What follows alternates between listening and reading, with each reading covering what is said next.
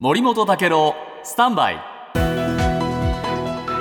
長官読み比べです、今日毎日新聞の一面ですが松野前官房長官ら複数の幹部に、えー事情聴取というね任意のお聴取が始まりました。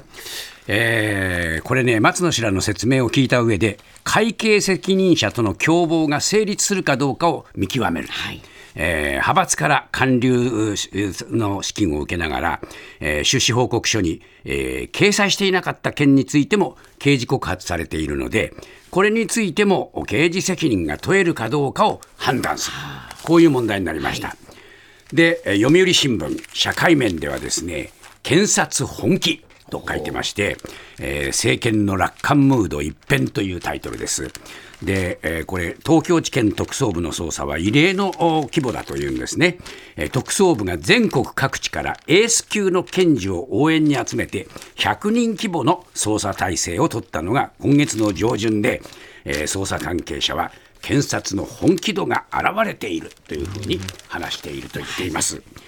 ところが、その同じ読売新聞が、えー、3面で、えー派閥幹部立憲に壁あれ？とこういう記事を書いておりまして、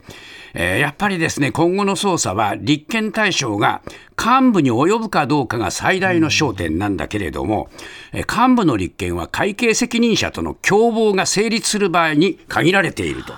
で検察関係の一人はですね、えー共謀にを問うには報告を受けて了承したというだけではダメで、えー不記載についての違法性の認識を客観的証拠で裏付けなきゃならない。えーえー官流を受けたかどうかについての刑事責任も同じように立証しなきゃならない。まあこれ立証するとなると果たしてそれができるのかどうか高い壁というのに立ちはだかっているようですよ。